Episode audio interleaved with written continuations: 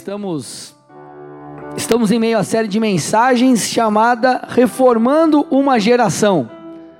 Essa série tem sido muito especial. Se você perdeu alguma das mensagens, eu te encorajo a voltar lá no Spotify, SoundCloud, Deezer, Apple Podcast. As mensagens estão lá. É só você buscar André Silva, vai ter uma fotinho minha lá. Você acompanha essas mensagens aí, tá bom? Mas ah, dando continuidade hoje, eu quero falar sobre o tema As Algemas da Mentira. Olha lá, gente, que coisa interessante. As algemas da mentira. E para a gente começar falando sobre isso, né? Nessa noite nós queremos que o Senhor vai arrancar essas algemas da sua mão que te prendem nas mentiras de Satanás. E para começar a falar sobre isso, nós precisamos falar sobre a verdade, o que ela faz conosco, tá bom? Nós vamos perceber aqui, aprender um fundamento da palavra, está lá em João 8, versículo 32, 31 e 32, que diz assim: Então disse Jesus aos judeus que haviam crido nele: Se vocês permanecerem na minha palavra, são verdadeiramente meus discípulos, conhecerão a verdade e a verdade os libertará. Olha que interessante, gente. Ele está falando: se vocês permanecerem na minha palavra, vocês serão meus discípulos, e então vocês conhecerão a verdade e a verdade vos libertará, ou a verdade os né, libertará. Olha que interessante, gente. Jesus está falando que a verdade, ela nos liberta. E por que, que ele fala isso? Porque se a verdade liberta, é porque muitos se encontram presos. Se a verdade liberta, é porque muitos se encontram presos. E presos em quê? Segundo essa afirmação de Jesus, muitos se encontram presos na mentira, presos em mentiras. E tudo isso já vem de muito tempo. Essa prisão por meio das mentiras, ela começou lá atrás no Éden, e Adão e Eva foram os primeiros a caírem nisso, a terem que lidar com isso. Então, quando Deus colocou o homem no jardim, em um jardim no Éden, está lá escrito em Gênesis 2, 16 e 17, que aconteceu da seguinte forma: Disse o Senhor ao homem: De toda a árvore do jardim você poderá comer livremente, mas da árvore do conhecimento do bem e do mal você não deverá comer, porque no dia em que dela comer você certamente morrerá. Então Deus está falando aqui: Ei, homem, de toda, preste atenção nisso, esse detalhe é muito importante. De toda a árvore do jardim você poderá comer livremente, mas da árvore do conhecimento do bem e do mal, não porque se você comer, você vai morrer. Essa foi a, a, frase, ou melhor, essa foi a explicação, isso, essa foi a orientação de Deus, melhor dizendo, para Adão. Mas olha que interessante, quando a serpente se apresenta, lá em Gênesis 3, Satanás, em forma de serpente, em serpente, lá em Gênesis 3, do 1 ao 5, olha o que Satanás diz para esse casal. Diz assim o texto: Mas a serpente, mais astuta que todos os animais selvagens que o Senhor Deus tinha feito, disse à mulher: é verdade que Deus disse: Não comam do fruto de nenhuma árvore do jardim? Olha lá, mentiras sem vergonha. Não comam do fruto de nenhuma árvore do jardim?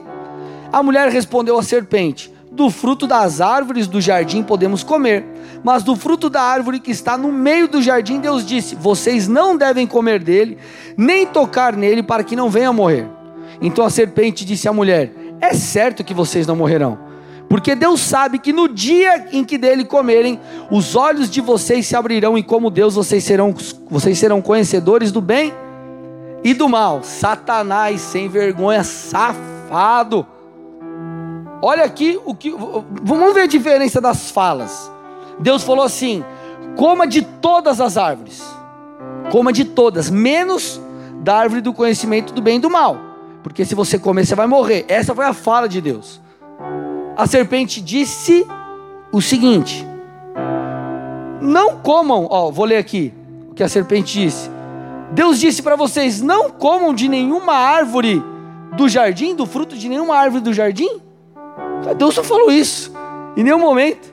A serpente disse assim também: Ei, pode comer dessa árvore que Deus falou que não era para comer, porque vocês não vão morrer. O que, que a gente percebe aqui? Deus dando uma direção e Satanás mostrando, tentando gerar não só a dúvida, mas a mentira. E qual foi o resultado? O primeiro casal caiu nessa mentira, eles foram enganados. E o engano, gente, trouxe prejuízo não só para eles, que eles foram expulsos do Éden, teve ali uma, uma. Depois você pode olhar lá no relato, uma maldição lançada sobre. Mas é, isso tem, também impactou toda a raça humana. Agora, é claro que Jesus, o segundo Adão, veio, trouxe solução para o problema do pecado, mas eu quero que você é, é, foque aqui comigo no seguinte, que é a, moral da história: não conhecer a verdade ou acreditar em uma mentira te prende. Desconhecer a verdade e ou acreditar em uma mentira te prende, coloca em você algemas. Algemas. E essas algemas que vêm por meio da mentira, essas algemas da ignorância, essas algemas da mentira, ela nos impede de viver aquilo que o Senhor tem para nós. Ela nos impede de prosperar, de mudar o nosso comportamento, de se aproximar de Deus, de nos santificarmos, de sermos usados pelo Senhor. Por isso que o tema dessa mensagem é as algemas da mentira, e talvez você esteja preso em alguma mentira. Talvez você esteja preso na mentira de que você nunca vai ser liberto desse vício que você tem. Talvez você está preso na mentira que Deus se esqueceu de você, você nunca vai mais conseguir ter um relacionamento íntimo com Ele. Talvez você está preso na mentira que a pandemia destruiu, destruiu você, você não vai conseguir mais empreender, enfim. Muitos, eles acreditam que estão destinados àquilo que os teus olhos veem. Eles estão fadados às circunstâncias. Muitos olham e falam, cara, mas olha essa situação, não há solução. Não há solução. Eu quero usar um texto que eu usei em uma das mensagens anteriores aqui, que isso aqui vale muito frisar. Meu irmão, será que não há solução? Eu vou te mostrar. Mateus 8, 23 a 26 diz o seguinte: que Jesus ele entrou no barco. E Jesus, ao entrar no barco, os discípulos o seguem. E eles estavam ali no mar e houve uma grande tempestade, as ondas elas eram tão grandes que começaram a cobrir o barco. Só que o fato relevante aqui era que Jesus estava dormindo. E Jesus dormindo, os discípulos se voltam para ele e falam: Jesus, nos salva, nós estamos perecendo, nós vamos morrer. Aí Jesus, tipo, levanta assim, imagina, Jesus dormindo, cara. Jesus levanta, fala para os discípulos assim: Cara, que vocês estão com medo? Homens de pequena fé. Aí Jesus repreende o vento, o mar, como se fosse tipo, né? Desligar um botão da luz e apagar a luz ou acender a luz. E o que, que acontece? O texto diz que o mar e o vento, eles ficaram, tudo ficou muito calmo. Vamos lá. Os discípulos representam eu e você. Nós somos discípulos do Senhor. Eles estavam no barco, eles estavam junto com Jesus. E no barco que Jesus estava veio uma tempestade. Vem tempestade na sua vida muitas vezes. E em momentos assim, você começa a dizer: Nós vamos morrer, vai dar tudo errado, nós estamos perecendo. Nós estamos perecendo, essa é a circunstância. Qual é o cenário atual? Cara, eu estou quebrado, meu casamento está destruído, eu estou preso no vício. Fica essa voz na minha cabeça ecoando que nada vai dar certo, que não vai mudar e que eu tá até o fim. Era isso que os discípulos estavam falando, fazendo, eles recorreram a Jesus. Eu imagino que no primeiro momento eles tentaram dar um jeito, porque o mestre está dormindo. Só que daqui a pouco eles veem que não tem jeito, eles sacodem. Jesus, acorda, por favor. Jesus acorda e traz a solução. O que, que isso me mostra? Que por mais que o barco da nossa vida esteja parecendo que está indo a pique, está tá quase acabando tudo, a história não termina enquanto Jesus não põe um ponto final. Enquanto Jesus não põe um ponto final, Jesus levantou e botou um fim em tudo aquilo. Meu irmão, o que você tem que ter de mais importante na sua vida é Jesus dentro do seu barco. Como que Jesus anda dentro do seu barco? Se você está no centro da vontade dele. Você está em santidade? Você continua temendo a Deus, buscando ao Senhor? Você é fiel nos dízimos das ofertas? Você está buscando a Deus? Você está, querido, onde você deveria estar? Ou nunca deveria ter saído? Então Jesus está no teu barco.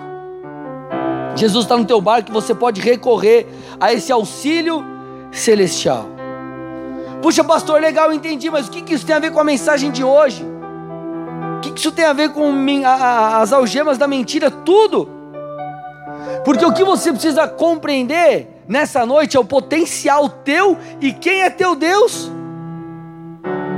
Querido, é, há uma luta, há uma luta no nosso interior por essa, pelo entendimento claro de quem nós somos para Deus e em Deus. Há uma luta. De um lado é Deus, é fazendo com que você entenda que você é filho amado, que você é respaldado, que você é cuidado. É Deus tentando muitas vezes nos mostrar: ei, eu estou no teu barco, cara, calma. Ah, mas não está dando certo. No fim dá tudo certo. Se não deu certo, ainda porque não chegou no final. Né? Um sábio homem de Deus me ensinou isso. De outro lado está Satanás, o cinza, o chifrudo, o capeta, o sei lá o nome que você ia dar para ele. Desejando que você fique preso na mentira que você está fadado à circunstância, meu irmão. Rei sobre a sua vida é Jesus, não são as circunstâncias. Você tem que governar, você tem que determinar sobre ela. O vale de ossos secos, eu determino. Você está no centro da vontade de Deus, determina, meu irmão. Declara, profetiza. Claro que você tem que fazer a tua parte. Mas você tem que entender quem você é, que há poder nas suas palavras. Pedir para Deus te conectar com as pessoas certas nesse momento. Só que Satanás quer que você fique preso na circunstância, preso naquilo que seus olhos veem, preso na derrota, na enfermidade, no cenário econômico, na escassez. É claro, meu irmão, que nós estamos sujeitos a passar pelo dia mal. A Bíblia não diz que a vida é um mar de rosas e que tá, só acontece coisas boas.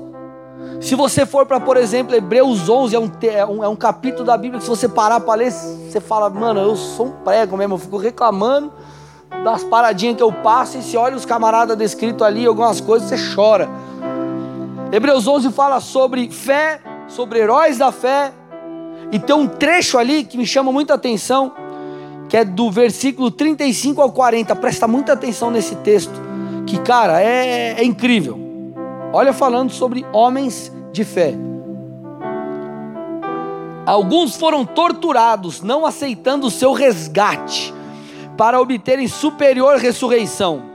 Outros, por sua vez, passaram pela prova de zombarias e açoites, sim, até de algemas e prisões foram apedrejados, cerrados ao meio, mortos ao fio da espada. Andaram como peregrinos, vestidos de peles de ovelhas e de cabras. Passaram por necessidades, foram afligidos e maltratados. O mundo não era digno deles. Andaram errantes pelos desertos, pelos montes, pelas covas, pelos antros da terra. Todos estes, mesmo tendo obtido bom testemunho por meio da fé, não obtiveram a concretização das, da promessa porque Deus tinha previsto algo melhor para nós, para que eles, sem nós, não fossem aperfeiçoados. Uau! Esse texto está mostrando, querido, a realidade de alguns momentos da nossa vida. Só que isso aqui, querido, não quer dizer que a tua vida será assim.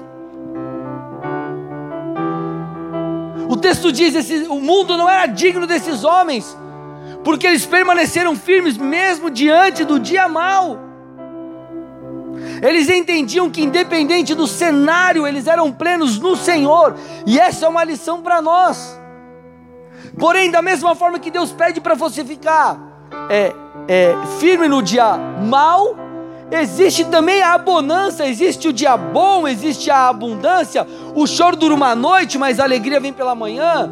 Quem planta, colhe, colhe a 30, 60 a 100 por um. O justo não mendiga o pão. Então, querido, tem muita coisa boa na palavra mudando a nossa mentalidade, porque às vezes a gente fica preso nisso. Eu tenho que suportar o dia mal, eu tenho que suportar o dia mal, eu tenho que suportar o dia mal. Você tem que suportar, mas não é só suportar, fica parado, você tem que sair do dia mal. Vocês estão aqui, gente? Comigo?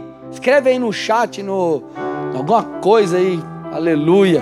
E me dá um joia se o povo está falando que está ouvindo aí. Amém. Me dá um joia, né? Tipo coisa de. Né? Me dá um joia. Massa, né? Olha lá, gente. Porque senão Satanás é assim, ó. Por que, que você precisa conhecer a verdade? E a porque a verdade liberta. E por que Satanás não quer que você conheça a verdade? Porque ele quer que você fique preso nas mentiras. E ele vai usar tudo que você viveu na sua vida até agora. Você tem um mapa de vida, você tem um cenário que você vem construindo desde quando você nasceu.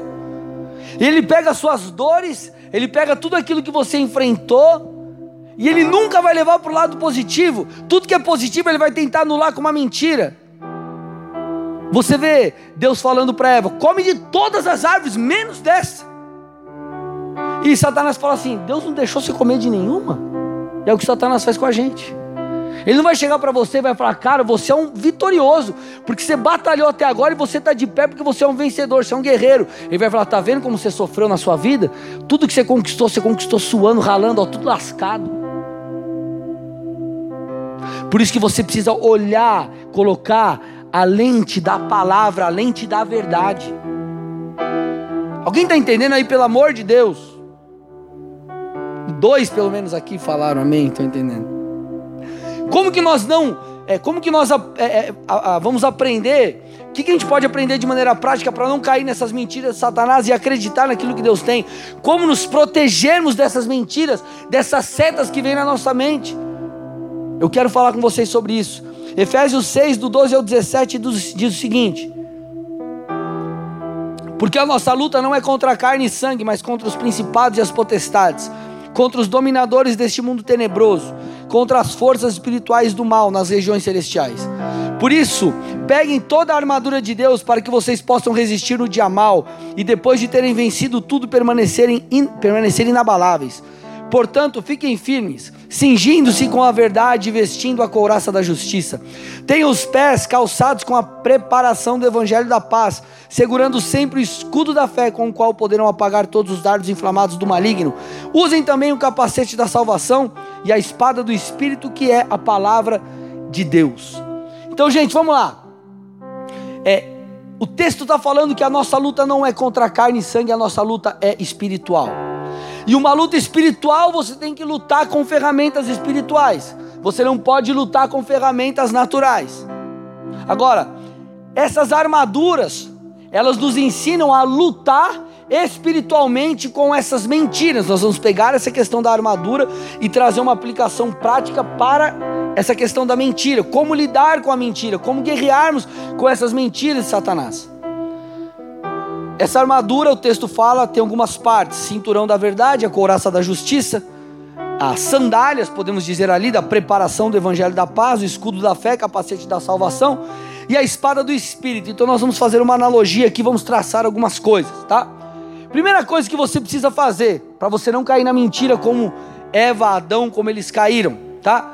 Você precisa cingir-se com a verdade. Cingir-se com a verdade. Ô, o pessoal deu ok aí aquela hora? Deu joinha? Deu joinha, deu joinha, legal, show. Cingir-se com a verdade. Gente, naquela época os soldados eles usavam uma roupa larga para a batalha, uma roupa larga, e o cinto ele era usado para apertar a roupa que estava folgada. Roupa larga apertava para deixar a roupa ajustada. O que é roupa? Roupa fala sobre identidade. Um guerreiro usa roupa de guerreiro. Um soldado usa roupa de soldado. É, é. Roupa fala sobre identidade, sobre quem nós somos. Então, roupa faz menção a isso. Muitos, eles vestem a roupa. Eles entendem quem são. Eu sou chamado para ser santo, pastor. Eu sou chamado, sou separado. Pastor, eu sei que eu sou guardado pelo Senhor. Eu sei que eu sou chamado para uma vida abundante. Eu sei que eu sou amado. Só que a pessoa é, põe aquela roupa e não se sente muito confortável. Ele sabe, só que é só um conhecimento, não é uma revelação, não é o que ele se apropriou. Põe uma roupa de soldado num cara que não é um guerreiro, o cara vai, tipo, não vai querer lutar, porque ele vai falar, cara, não, é, não faz parte de mim, não me cai bem. Hoje nós precisamos botar esse cinturão, esse cinto, que é para deixar roupa ajustada.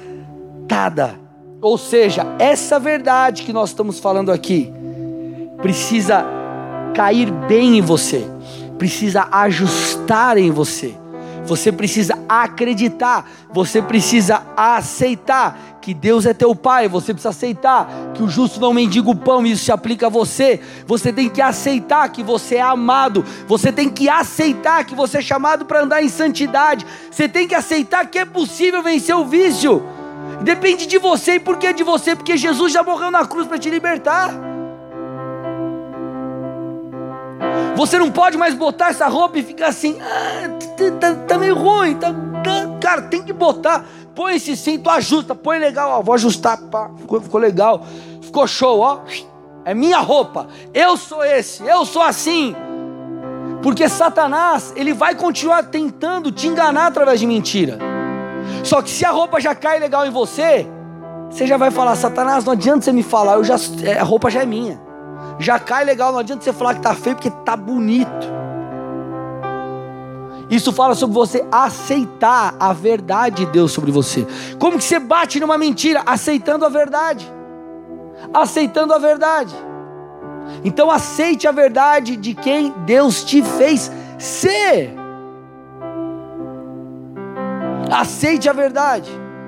Segunda forma de você lidar com essas mentiras que tem te aprisionado, que tem te algemado, é vestir a couraça da justiça mais o capacete da salvação. Estou falando dos dois juntos. E poderia também citar o escudo, mas vamos deixar o escudo do lado, que ele também faz a mesma função, mas beleza. Couraça da justiça e capacete da salvação. Capacete é um capacete, protege a, a mente, a cabeça. Couraça era um pedaço de couro duro ou um material pesado. Eles vestiam, não tinha mangas, é igual que você vê em filme lá, tá? Então é um pedaço de couro ou um material pesado sem manga e tinha é, chifres ou cascos de animais costurados. E qual era a função disso? Proteger o coração e os órgãos vitais. Qual é a função da couraça? Proteger teu coração, suas emoções. E o capacete é proteger a cabeça. Por que, que eu estou falando dos dois juntos? Porque quando nós olhamos para a palavra, eles estão interligados. Se você for lá para, por exemplo, Provérbios 4, 23, na nova tradução na linguagem de hoje, ele diz assim: Tenha cuidado com o que você pensa, pois a sua vida é dirigida pelos seus pensamentos. O texto fala: guarda o teu coração, numa outra versão, porque dele procedem as fontes da vida. Então, quando você vai para a palavra, você percebe que mente e coração é, se referem tanto aos pensamentos como às emoções. O que, que eu estou tentando te dizer? Hoje, você precisa vestir essa couraça protegendo o seu coração e a sua mente dessas mentiras. E qual é a mentira que fica aí vindo na sua mente? Nada vai mudar.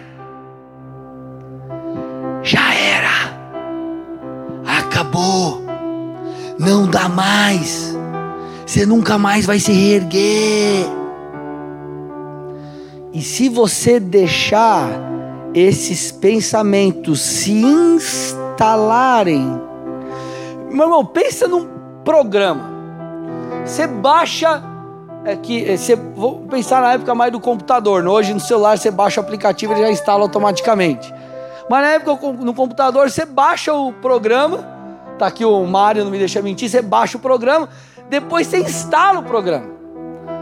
Muitas vezes você não vai conseguir é, impedir de baixarem programas do mal na tua mente, ou seja, pensamentos.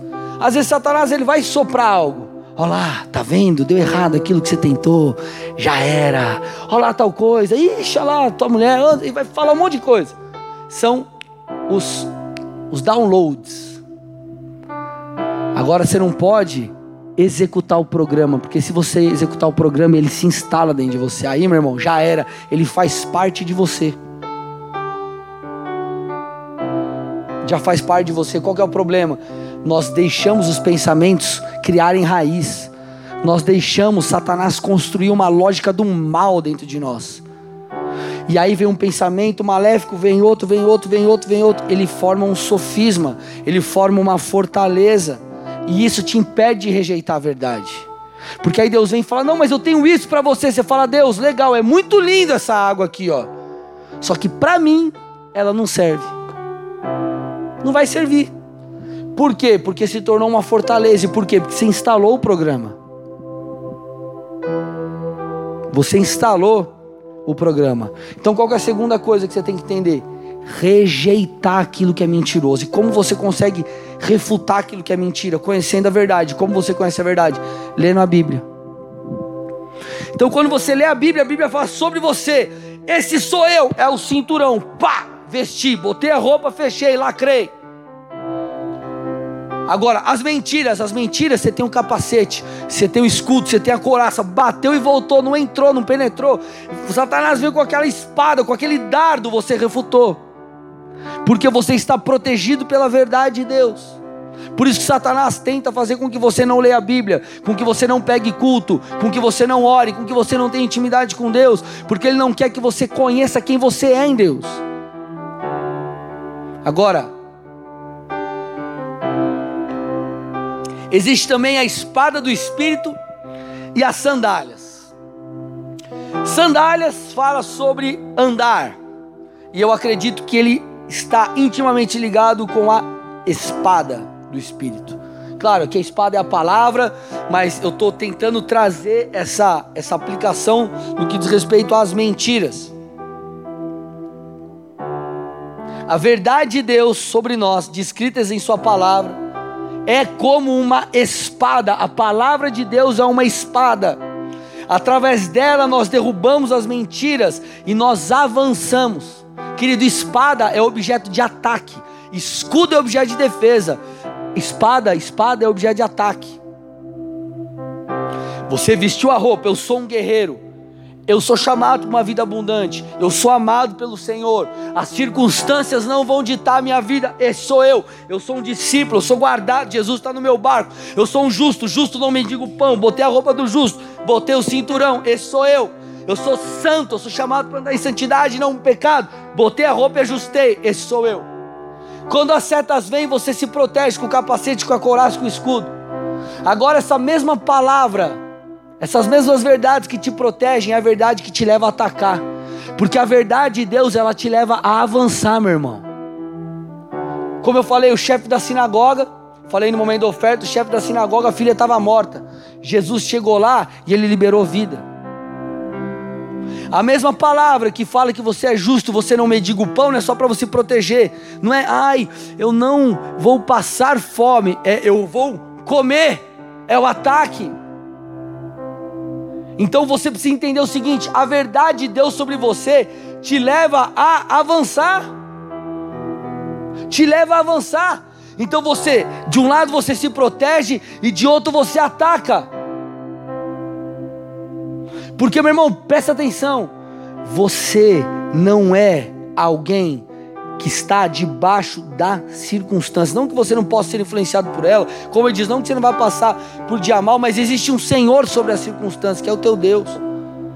Eles tentaram pegar, pegar peixe a noite inteira, não conseguiram. Aí Jesus falou: faz o seguinte, volta lá de manhã, e é totalmente improvável. Joga a rede de novo, pode jogar, joga que vai dar boa. Eles jogaram, por quê? Não por causa da circunstância, por causa da palavra do Senhor. Porque quem determina, quem governa sobre você é Jesus Cristo. E Ele, querido, Ele cria tudo. Ele iluminou tudo com a sua própria luz, não precisou dos luminares. Os luminares foram é, feitos no quarto dia, mas você vê logo no início da criação o Senhor dizendo: haja luz e houve luz. Sabe o que acontece, amados? Presta atenção nessa ilustração. É, eu cheguei no clímax da mensagem, vai mudar a tua vida essa ilustração, essa ilustração. Sabe como eu vejo muitas pessoas? Como um elefante do circo. Como assim, pastor? O elefantezinho do circo preso numa pequena estaca. Durante o espetáculo, você vê aquele enorme animal, forte, com uma força descomunal, preso em quê? Quieto por uma pequena estaca cravada no solo, prendendo uma de suas patas. Só que, como que ele não percebe que essa estaca é um pedacinho de madeira, ele é um elefante enorme? Ou tem aquela corda, que seja. Querido, com a força daquele bicho lá, ele arranca a árvore do chão, sei lá o que ele faz. Agora, por que, que o elefante não foge? Presta atenção que isso aqui é muito forte. Vou até tomar uma água para dar tempo de você respirar aí.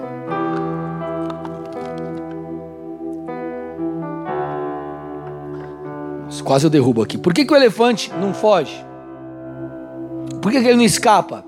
Porque ele foi preso desde muito pequeno, ele foi condicionado a acreditar que ele nunca sairia, nunca sairia daquela situação.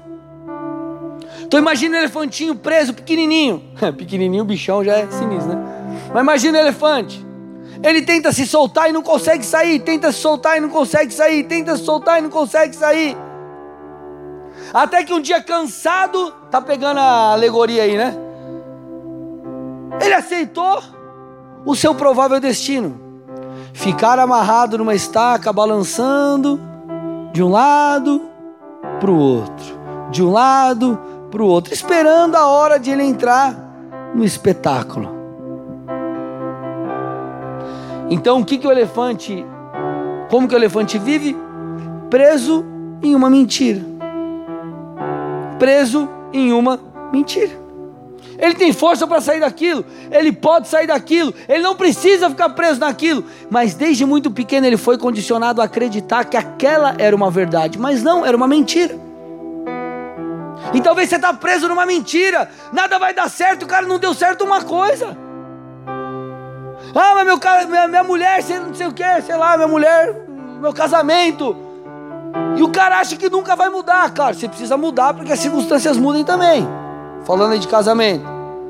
Mas o cara fala, nunca vou ser usado por Deus, eu nunca vou conhecer Deus. Ele teve uma experiência negativa, ele se prende naquilo. Ou ele olha para o mapa de vida dele e fala, cara, lá atrás, ninguém teve na minha família nada, ninguém rompeu, nunca tive, um crente na minha família, como que eu vou ser um pastor? Você vai ser o primeiro, meu irmão. Muitos eles estão como um elefantinho preso numa estaca, meu irmão, é só se arrancar esse negócio aí. Existem promessas, existe graça de Deus ao seu favor, existe o poder sobrenatural do alto, existe sabedoria divina. Sabe o que acontece, meu irmão? Satanás, ele quer que eu e você fiquemos intimidados, e intimidação é diferente de medo. Ou melhor, intimidação é diferente do frio na barriga. Uma coisa você tem aquele frio na barriga. Puxa, Carol, desafio ali, como que vai ser? Isso é normal. Mas Satanás, ele tenta nos paralisar por meio da intimidação. Vou fazer uma outra uma outra analogia aqui, contar uma, enfim. Imagina que você é um cara muito magrelo, só o pó da gaita, só a capa do Batman, só o, filé da borboleta, e você tá num beco e aparece um cara muito forte, tipo eu, assim, cara muito forte, enorme, de, sei lá, 1,95m, bombado, 130 quilos de músculo. E o cara falou: vou arrebentar você agora, vou estourar tua cara. Você tem duas opções. Ou melhor, duas opções: ou você foge ou você encara. Só que você olha para trás e fala: cara, não tem como eu encarar. É, ou melhor, não tem como eu fugir, não tem pra onde ir. Tô num beco sem saída. O que, que eu faço? Sabe o que o magrelo faz? Estufa o peito e finge que ele é o lutador mor do, do, do Karate Kid. Com, tentando fazer o que? Intimidar o magrelo. Ele faz, ah, né? E quer, meu Deus, o, com, tentando que o, o, bombado lá fale, meu Deus do céu, só tem um músculo, o cara é cheio das técnicas. Ele é lutador, ele vai me dar um mata-leão aqui, vai me enforcar, vai me matar. Porque o que, que o magrelinho faz? Você aí, magrelinho, que, que você faz? Está tentando intimidar o fortão, para o fortão não querer lutar, porque se ele der um tapa na tua orelha, você morre. Então ele tenta por meio da intimidação. Satanás é esse magrelo, sem vergonha, filé de borboleta dos infernos. Ele quer te intimidar, só que filho de Deus é você, ele é um anjo caído, ele já é um derrotado, e você é o filho de Deus. O sangue do Cordeiro está sobre você e a sua casa. Você que é guardado.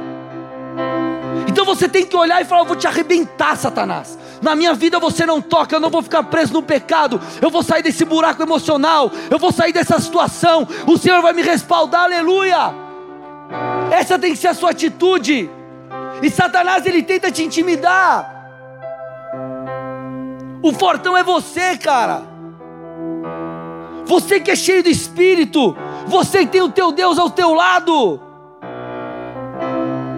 Só que ele está tentando te intimidar.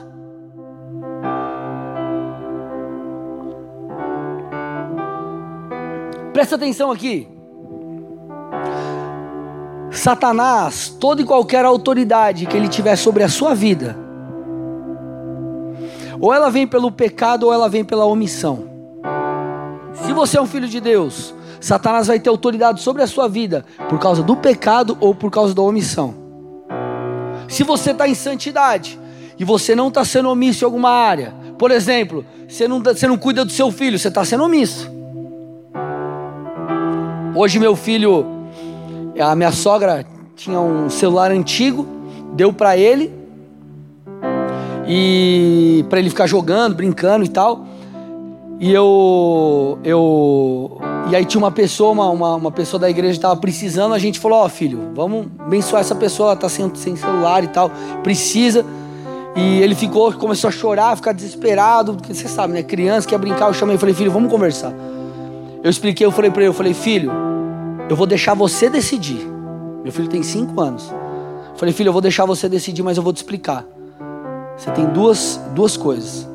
Tudo que você tem, tudo que a gente tem, Jesus nos deu. Deus nos deu porque nós semeamos e nós colhemos. Filho, a atitude correta é você abençoar uma pessoa que precisa.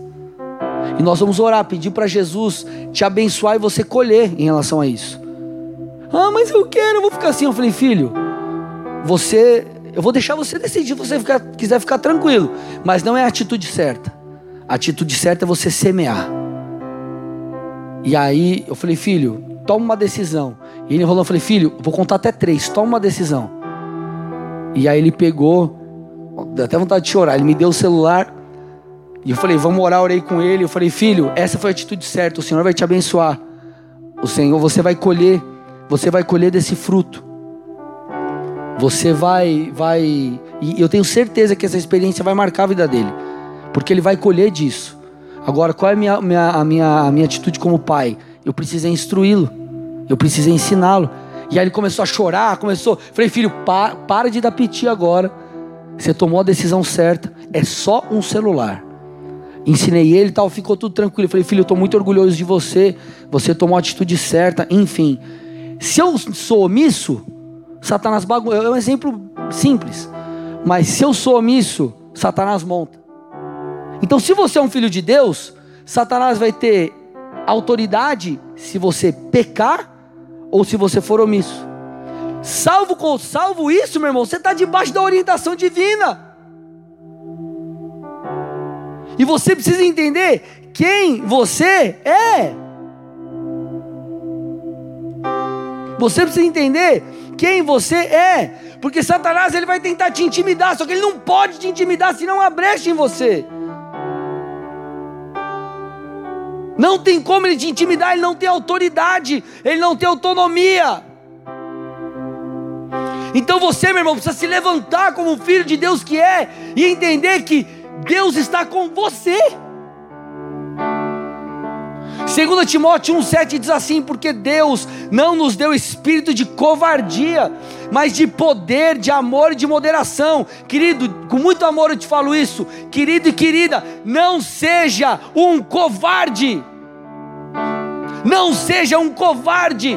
É normal você ter um frio na barriga, é normal você ficar com medo numa situação. Puxa, o que, que eu vou fazer? Que eu... Cara, tudo bem, isso é normal. Agora você tem que respirar fundo e encarar a situação de frente. Por exemplo, quando você vai orar por alguém que está enfermo e você fica, ai, pode dar aquele frio na barriga, mas se você permite Satanás te intimidar, você não ora e a pessoa não é curada. Essa é a intimidação que te impede de viver o sobrenatural. Eu estou indo para o final da mensagem. Gente, isso é muito interessante. Porque Elias passou por isso, o profeta Elias. Cara, você conhece a história de Elias? Elias propõe uma batalha entre eles os profetas de Baal, está lá em 1 Reis 18, 24. E ele diz assim: Então eles invocarão o nome do seu Deus e eu invocarei o nome do Senhor. e há de ser que o Deus que responder com fogo, esse é que é Deus. E eles falaram: beleza, é uma boa proposta. Você conhece a história? Elias confrontou quase mil profetas. E qual foi o resultado? Os falsos deuses não se manifestaram, mas o nosso Deus, o Deus poderoso, o Deus de Israel, se manifestou com fogo. Com fogo. Agora, ele confrontou esses falsos profetas. Ele foi usado por Deus, mas sabe o que aconteceu logo depois desse camarada? Eu vou ler o texto com vocês, 1 Reis 19. Olha o que a intimidação faz com o camarada. Acabe contou a Jezabel tudo que Elias havia feito e como havia matado todos os profetas à espada. Foi isso que Elias fez. Então Jezabel mandou um mensageiro a Elias para dizer-lhe: que os deuses que os deuses me castiguem, se amanhã a estas horas eu não tiver feito com a sua vida o mesmo que você fez com a vida de cada um deles. Elias ficou com medo, olha isso, gente. Levantou-se e, para salvar a sua vida, se foi e chegou a Berseba, que pertence a Judá. E ali deixou o seu servo. Ele mesmo, porém, foi para o deserto, caminhando um dia inteiro. Por fim, sentou-se debaixo de um zimbro. Sentiu vontade de morrer e orou: Basta, Senhor, tire a minha vida, porque eu não sou melhor do que meus pais. Sabe o que aconteceu com Elias, amado? Elias foi um grande homem de Deus. Só que depois é, desse, não apenas de Jezabel, essa mulher, mas esse espírito de intimidação e controlador que Elias enfrentou, ele, as declarações que ele fez, fez ele colocar em xeque o ministério. Eliseu é levantado e você, logo depois de tudo isso, o que, que a gente percebe? Que a nossa postura diante do dia mal, a nossa postura diante da intimidação, ela pode determinar todo o nosso futuro. Talvez você esteja vivendo um momento crucial da sua vida. Ou você se levanta e confronta não só essa situação, mas quem sabe um espírito que está tentando te afrontar. Ou você, meu irmão, faz como Elias, larga tudo e fala: ah, Deus, para mim deu, eu não sou melhor que meus pais aqui, não. Ó, Deus, seguinte, ó, tira minha vida tá tudo bem. Cara, o cara acabou de enfrentar uma paulada de, de, de, de, de satanista do inferno lá. Agora Jezabel vem e fala com ele, ele treme.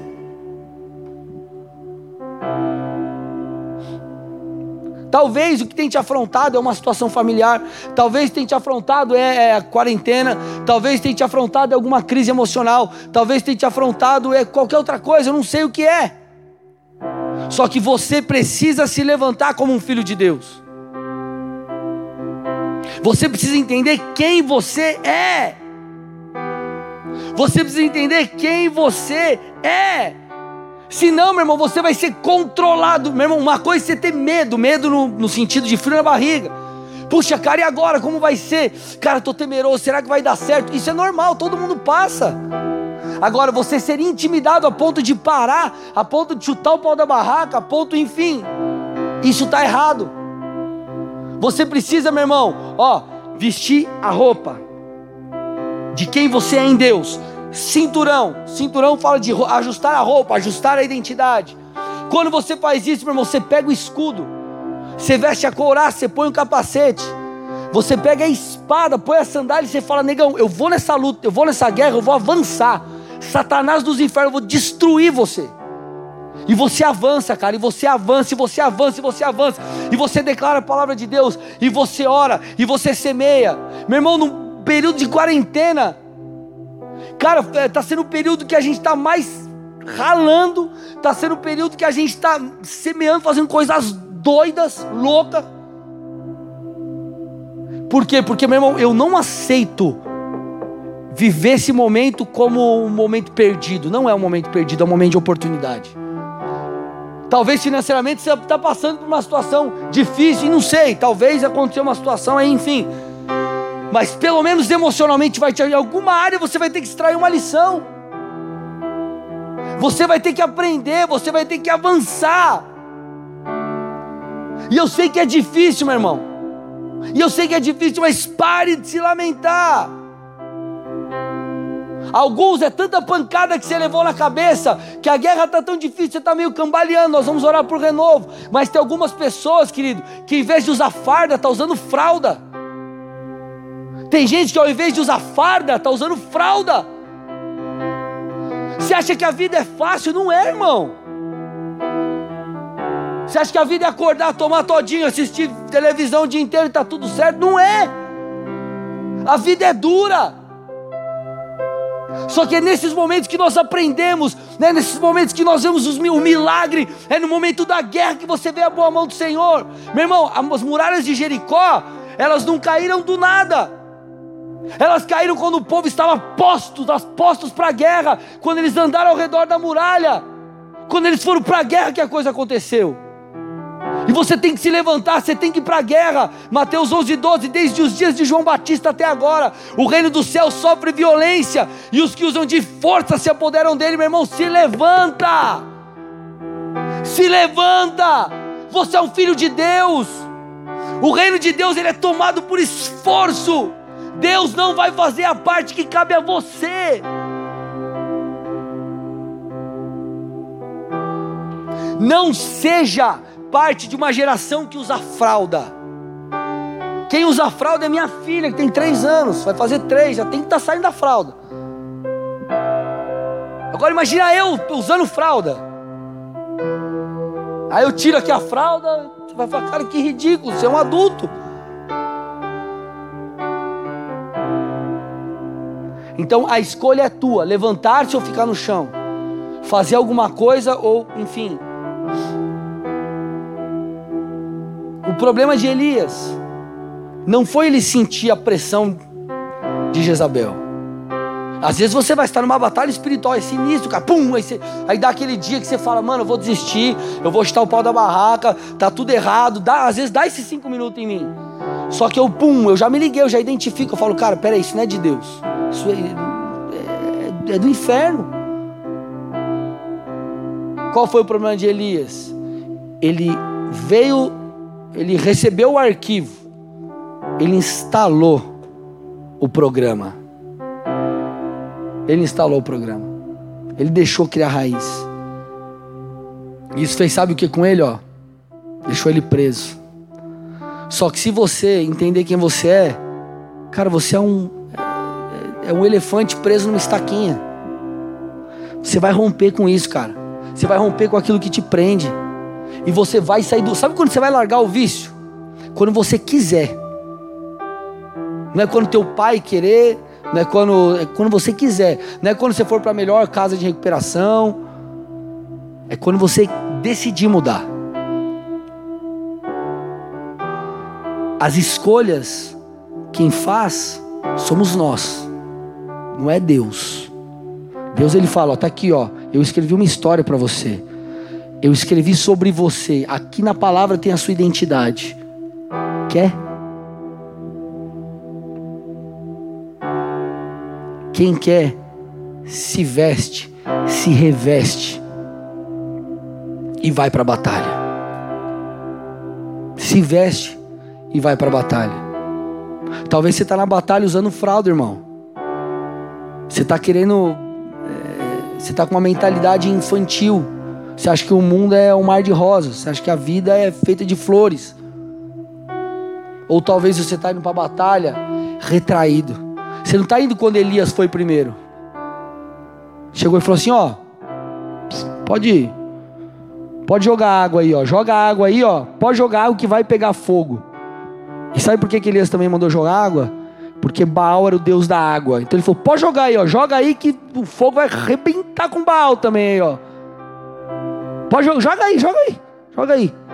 Ousadia, o reino tomado à força, postura, determinação.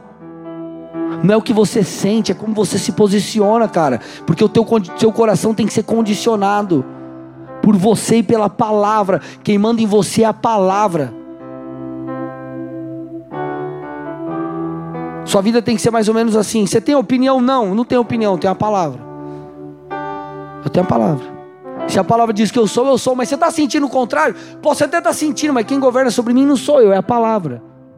É Cristo que habita em mim. Cristo o Verbo, Cristo a palavra. E você, meu irmão, levanta e vai para a guerra, protegido com o capacete da salvação, com a couraça da justiça, o escudo da fé. Você está protegido, cara. Não, não pode vir o que for, porque você não consegue escolher aquilo que vem na sua mente muitas vezes. Claro, é, não estou falando de é, ah, o cara que assiste pornografia, é lógico que ele vai ver um monte de coisa suja. Estou falando num cenário de, às vezes, de ataque, de ah, desiste, para com isso, e larga tua mulher, desiste de empreender, des... vem a seta. E isso você não escolhe. Agora, você decide ficar com isso ou não, você decide instalar o programa ou mandar para lixeira. Por isso você precisa escudo, capacete, couraça, proteger o coração Proteja a tua mente. Não veio, refuta. Veio, refuta.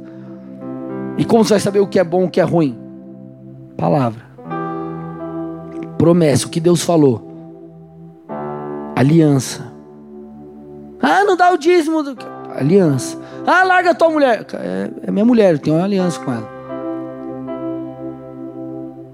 Espada da palavra para você declarar: Eu estou vivendo um momento mas essa não é a minha realidade. A minha realidade é a realidade dos céus. Eu libero a verdade do céu sobre mim. Eu libero a verdade do céu sobre mim. E você vai começar, querido, ó, com a espada e com as sandálias, caminhando, caminhando e fazendo a sua parte. Faz a sua parte. Deus me dá uma saída. Deus me mostra o que eu tenho que fazer. E você continua caminhando, se protegendo, vestido, irmão, quem você é em Deus. E aí você vai com a espada, dando espadada na cabeça do Satanás que apareceu na tua frente. Espiritualmente, tá, irmão? Né? Pessoa, misericórdia. Mas você está entendendo o que eu estou falando aí? Tem uma geração deixando de viver o que tem, porque não se revestiu e não botou uma farda, está usando fralda.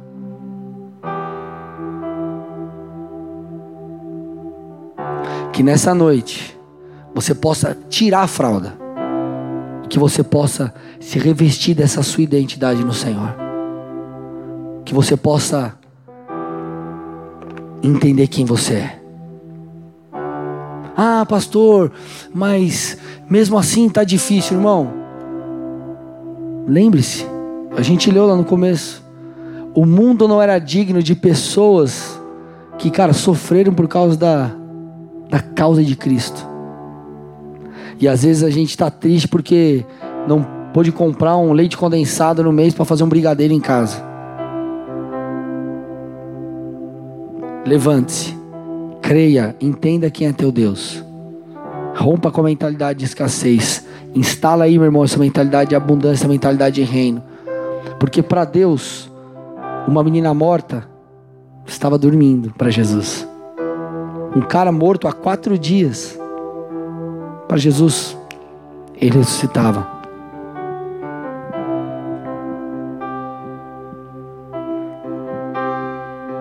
Para Jesus, cinco pães, dois peixes, alimentaria milhares, alimentou milhares.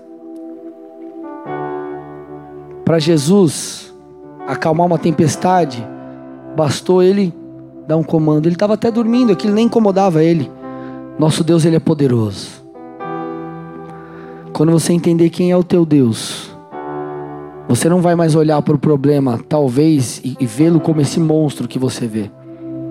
Mas você vai olhar para o problema como uma oportunidade de aprender com Deus, porque Deus talvez permitiu esse problema para você enfrentá-lo, vencê-lo e aprimorar.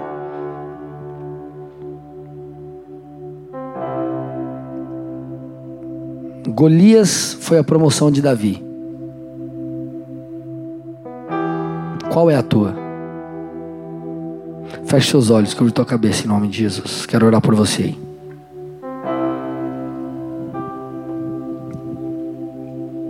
Talvez você tenha caído de paraquedas aqui nessa ministração. Talvez alguém compartilhou aí no Facebook, te mandou um link aí via direct no Instagram e você tuf, entrou na transmissão e foi ouvindo, ouvindo, ouvindo, né? E chegamos aqui nesse momento. Eu quero te falar que Deus ele ele tem uma nova história de vida para você. Com certeza você não está à toa assistindo essa mensagem. Você pode ter certeza que Deus capturou teu coração e a tua atenção para que você ouvisse essa ministração e entendesse que você é amado, que você é amada. Ele quer te dar uma nova maneira de viver, ele quer te dar salvação, ele quer te dar vida eterna. Só que isso parte de você. Isso parte de você. Se você nessa noite, reconhecendo que é pecador e reconhecendo que precisa de Jesus, decide entregar a tua vida a Ele, eu quero que você ore comigo. Eu quero que você repita uma oração que eu vou fazer aqui, você repete aí na sua casa, enfim, onde você estiver. Talvez você também esteja distante dos caminhos do Senhor. É hora de você voltar, meu irmão. É hora de você voltar, minha irmã. Deus está te chamando, está dizendo: volta para a casa do Pai. Volte para a casa do Pai. Então repita uma oração comigo. Diga assim: Senhor Jesus, Senhor Jesus nessa noite te peço perdão pelos meus pecados. Escreve meu nome no livro da vida e faça tudo novo. Eu me entrego a Ti. Eu reconheço quem Tu és. E eu te peço, guia a minha vida em cada detalhe a partir de hoje para a honra e para a glória do seu nome. Amém. Pai, eu entrego essas vidas a Ti. Resposta a essa confissão, essa oração, essa declaração, eu libero o Teu favor, eu libero a Tua bênção. Eu declaro, meu Pai, o Teu cuidado sobre os Teus filhos e as Tuas filhas. Que o fardo do pecado caia, que alegria e plenitude as envolva, que eles possam ter um toque, receber um toque, ter uma experiência contigo profunda. Eu abençoo cada área de suas vidas e declaro que a partir de hoje um novo tempo se inicia em nome de Jesus. Amém.